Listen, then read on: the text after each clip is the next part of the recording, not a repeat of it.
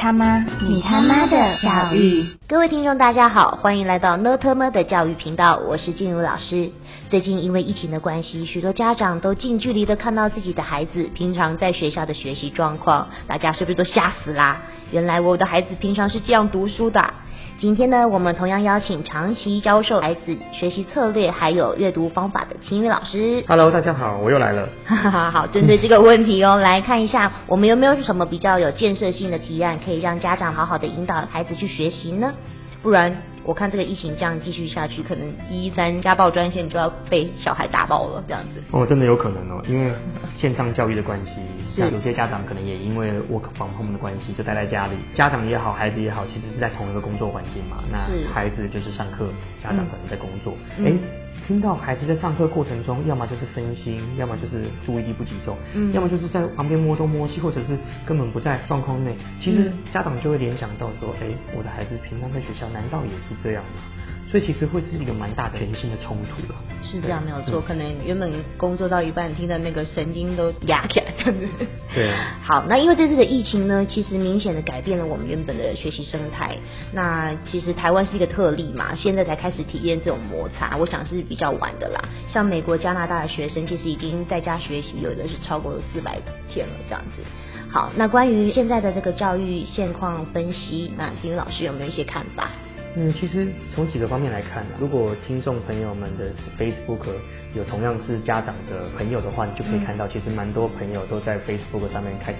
第一天、第二天的开始倒数计时，等到五月二十八号才好不容易松一口气。对又或者是说每天都有非常幽默的梗图，譬哦，譬如我我说。我我我看过一个，我分享一个。哦好我我同学就写了什么，常常看到 work from home 就是缩写 WFH，他说看久了真的变成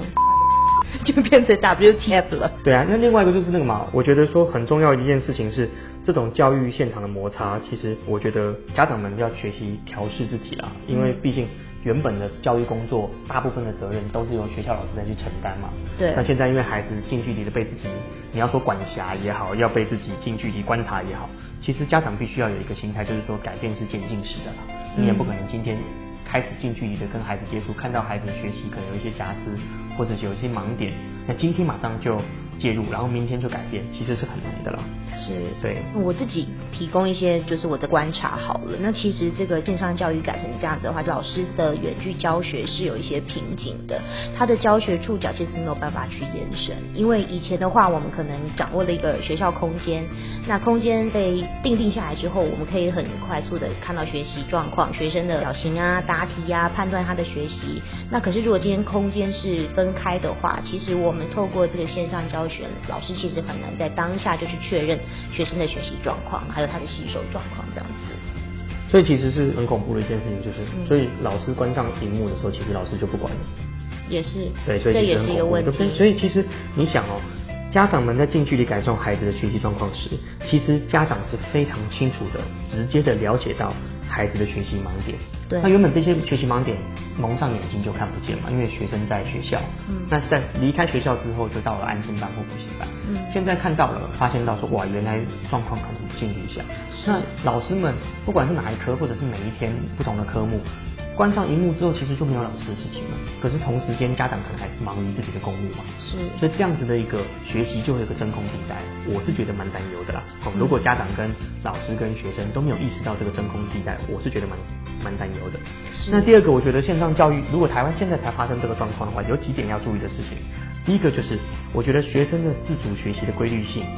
也就会是这个疫情时代学生学习能力消长的重要的这个分水岭。是，嗯嗯，这一点我也非常赞同诶，因为就是一旦老师没有办法在同一个空间去跟大家授课的时候，那变成自主学习是一件非常重要的事情，或是能不能够独立的完成一些事情，那就是会变成这个疫情时代最大的一个分水岭也好，或是说它的那个程度的分野也好。因为你想嘛，孩子平常在学校，因为一天八小时，甚至安亲班跟补习班可能十二小时、十三小时，是被老师们拿着鞭子鞭鞭鞭往前进的，所以他不动也不行。为什么？因为跟老师们绑在同一个空间。嗯可是如果现在在家里的，事实上老师缺乏直接有效的鞭策，